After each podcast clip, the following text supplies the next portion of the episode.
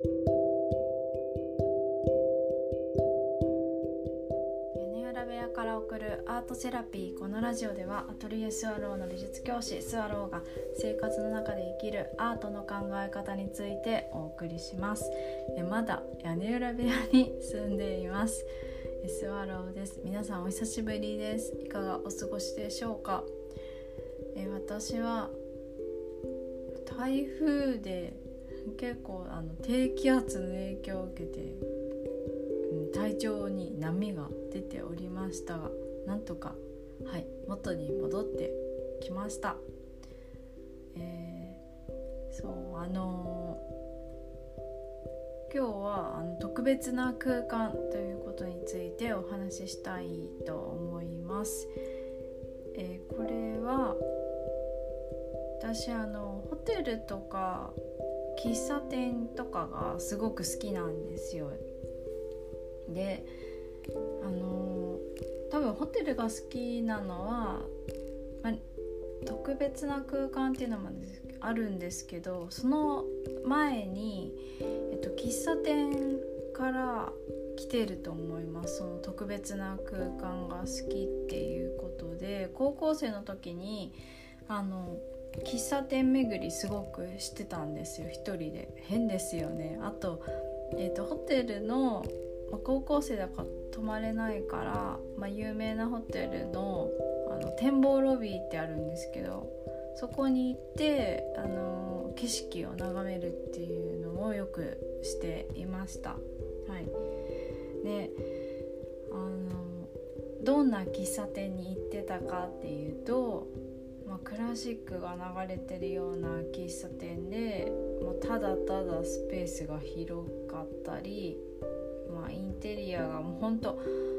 あの古い映画館みたいな感じで決してまあ綺麗ではないんですけど、まあ、よく言うとレトロな感じで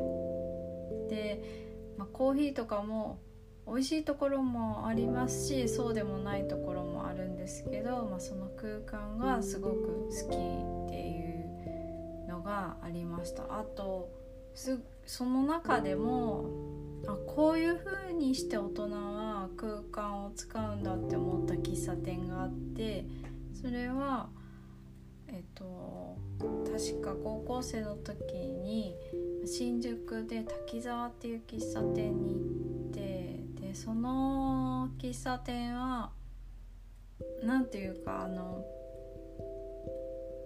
お話をするというより商談をする人が来るような感じで、えっと、その空間の中には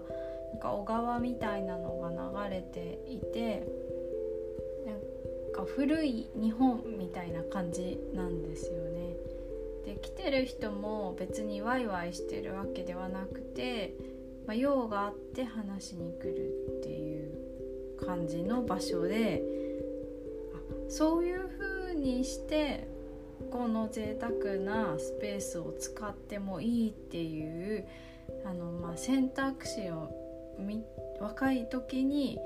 見たっていうのがすごく印象に残ってたんですよね。でもちろん私がそこに一人でいたわけじゃなくてもう教えてくれる人もいたんですけど、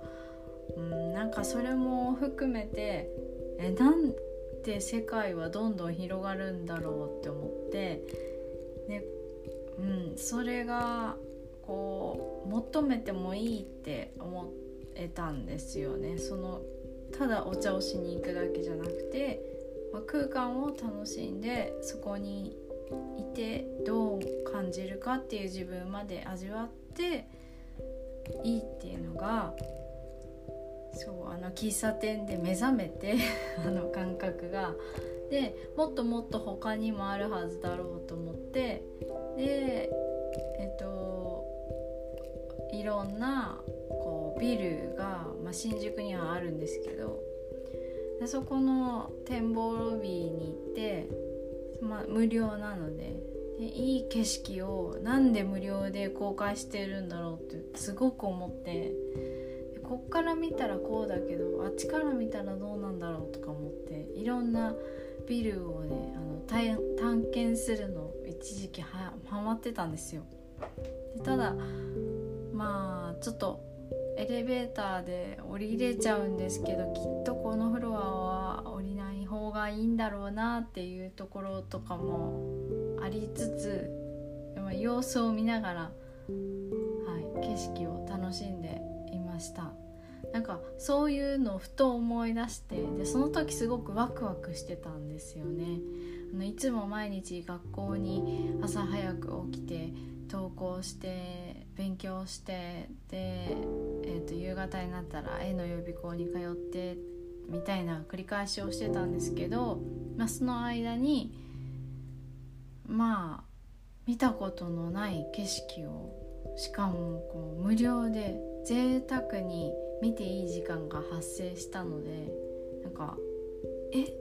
てなったんですよ。私何もない高校生なんだけど実はこんな贅沢なところにパッ